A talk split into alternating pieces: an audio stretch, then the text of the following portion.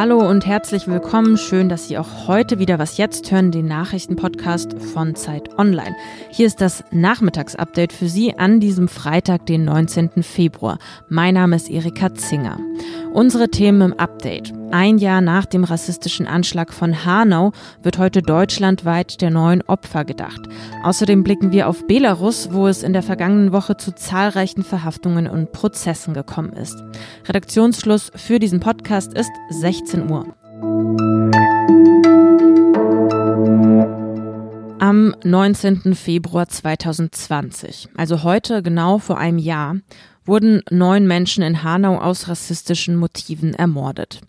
In ganz Deutschland finden bzw. fanden heute Kundgebungen und Demonstrationen statt. Um 18 Uhr beginnt in Hanau eine Gedenkveranstaltung. Überlebende und Hinterbliebene werden da zusammen mit Bundespräsident Frank-Walter Steinmeier, mit Hessens Ministerpräsident Volker Bouffier sowie dem Hanauer Oberbürgermeister Klaus Kaminski den neuen Opfern gedenken. Wenn Sie diese Gedenkveranstaltung gerne mitverfolgen möchten, dann ist das möglich und zwar im Livestream. Auf Zeit Online finden Sie den ab 18 Uhr. Falls Sie sich fragen, wird in Belarus eigentlich noch immer protestiert? Ja, wird es, wenn auch die Zeit der großen Massenproteste gerade erstmal vorbei ist diejenigen, die protestieren, aber auch diejenigen, die darüber berichten, informieren, kommen immer mehr in Bedrängnis. Journalistinnen, Menschenrechtsaktivistinnen, sogar Ärzte. Ich habe jetzt Alice Botha dazu am Telefon, Russland-Korrespondentin der Zeit. Hallo Alice. Hallo Erika. In dieser Woche haben sich für mein Gefühl jedenfalls die Ereignisse in Belarus ziemlich überschlagen. Es gab da Prozesse gegen Journalistinnen, Verurteilungen, zahlreiche Hausdurchsuchungen. Kann man denn davon sprechen, dass jetzt ein, ja sagen wir, neues, hohes Niveau an staatlichen Repressionen erreicht wurde? Ich äh, teile dein Gefühl. Die Nachrichten, die uns aus Belarus erreichen, sind wirklich deprimierend und niederschmetternd. Um es vielleicht kurz aufzubröseln, zwei Journalistinnen, die über Proteste berichtet hatten, wurden zu zwei Jahre Lager verurteilt. Der Prozess gegen den aussichtsreichsten Oppositionskandidaten, der im Juni festgenommen worden ist, Viktor Barbariko, hat begonnen. Und derzeit steht eine Journalistin und ein Arzt vor Gericht.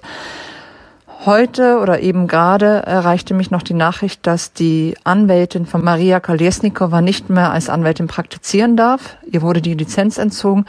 Das mhm. heißt, dass Maria Kolesnikova, eine der drei Frauen, die sich gegen Alexander Lukaschenko gestellt hatten im Sommer, die vierte Anwältin verliert, die sie verteidigt. Ich sehe jetzt gerade eine ziemliche Zusammenballung der Repression, aber in dem Sinne keine neue Qualität. Hm. Du hast diese zwei Journalistinnen erwähnt, Katharina Andreeva und Daria Chulzova, die eben zu zwei Jahren Lagerhaft verurteilt worden sind.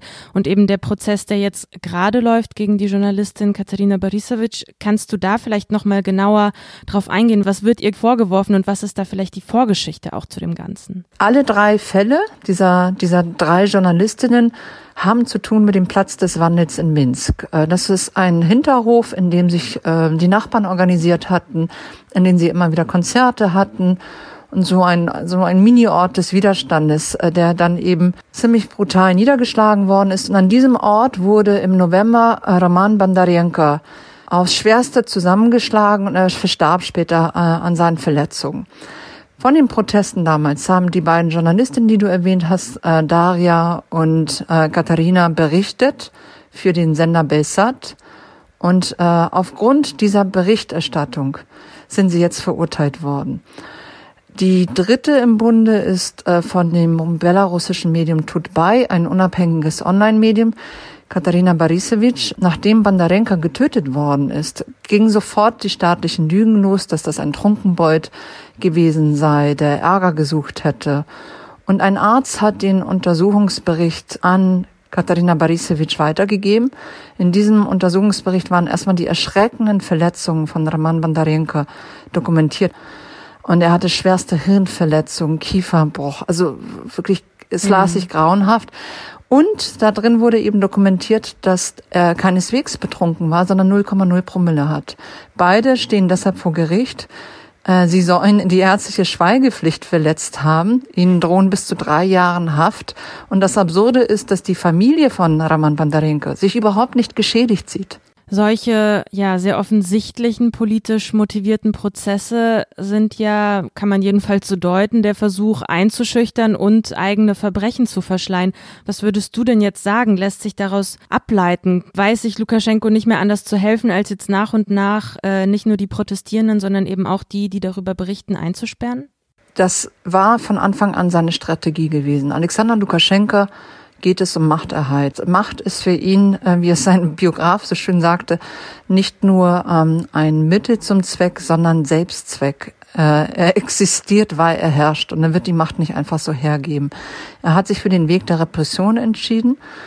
Und ähm, diese Repressionen betreffen insbesondere Gruppen, die zur Aufklärung beitragen, zur äh, Öffentlichmachung, also Ärztinnen, Journalistinnen und eben auch Juristinnen. Und die sind im ganz besonderen Maße betroffen, aber es trifft natürlich auch weiterhin ähm, Menschen, die beispielsweise Schirme in der falschen Farbe tragen. Ja, und die falsche Farbe bedeutet in diesem Fall weiß, rot, weiß. Es mhm. wird immer enger in Belarus, es wird repressiver und wir leben in diese Diktatur immer weniger Freiheitsräume, Freiheitsnischen übrig lässt, so dass Leute entweder massenhaft das Land verlassen oder tatsächlich eben hinter Gittern landen. Alice, ich danke dir für deine Einschätzung. Danke dir, Erika. Als ich heute Morgen kurz an der frischen Luft war, bevor ich mich an den Schreibtisch gesetzt habe, um dieses Was jetzt Update zu produzieren, da hat es sich tatsächlich ein wenig danach angefühlt. Nach dem Frühling, nach Hoffnung auf Lockerung. Ja, diese Lockerung der Corona-Regeln fordern einige PolitikerInnen.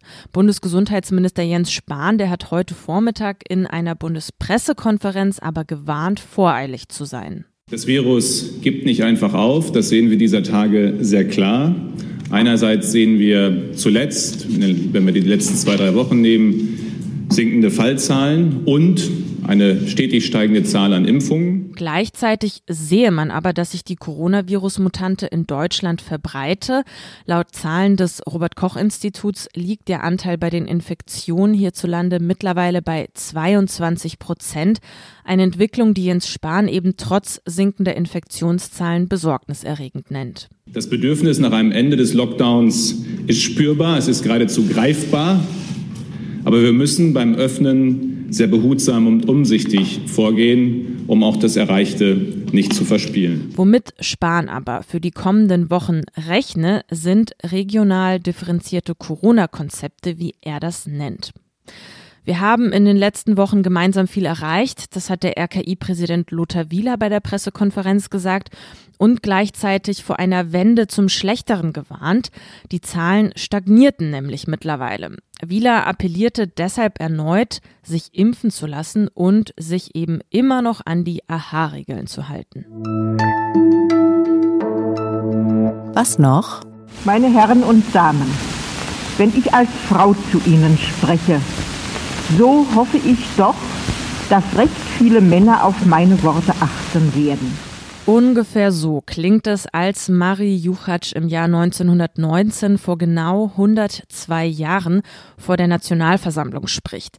Juchatsch, die ist SPD-Abgeordnete und die erste Frau, die im Parlament spricht. Damals ist das eine gesellschaftspolitische Revolution. Und bei ihrem ersten Satz, ihrer Begrüßung, als sie sagt, meine Herren und Damen, da geht ein Gelächter durch die Reihen. Im Protokoll dieser Sitzung wird das später als Heiterkeit beschrieben. Vor 102 Jahren durften Frauen zum ersten Mal in der deutschen Geschichte auf nationaler Ebene wählen. 37 Frauen erhielten dann später einen Sitz in der Nationalversammlung. Das kann man ruhig einmal würdigen an diesem Tag und aber gleichzeitig daran erinnern, dass damit natürlich längst nicht alles erreicht ist in Sachen Gleichberechtigung. Ja, das war's mal wieder mit Was jetzt an diesem Freitag. Sie hören uns regulär wieder am Montag. Wenn Sie bis dahin Podcast-Sehnsucht haben, dann empfehle ich Ihnen den Politik-Podcast der Kolleginnen und Kollegen, der da heißt Das Politikteil. In der aktuellen Folge sprechen Tina Hildebrand und Heinrich Wefing über Frankreich. Vor einem knapp halben Jahr wurde dort ja der Lehrer Samuel Paty von einem Islamisten ermordet. Es geht im Podcast um die Frage, ob das Land den Kampf gegen den Islamismus gewinnen kann.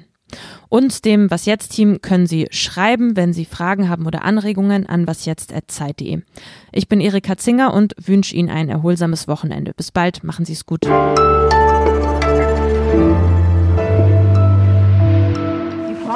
Vollberechtigte Staatsbürgerin. Überlegen Sie, was das heißt. Es gibt viel mehr Frauen im wahlfähigen Alter als Männer.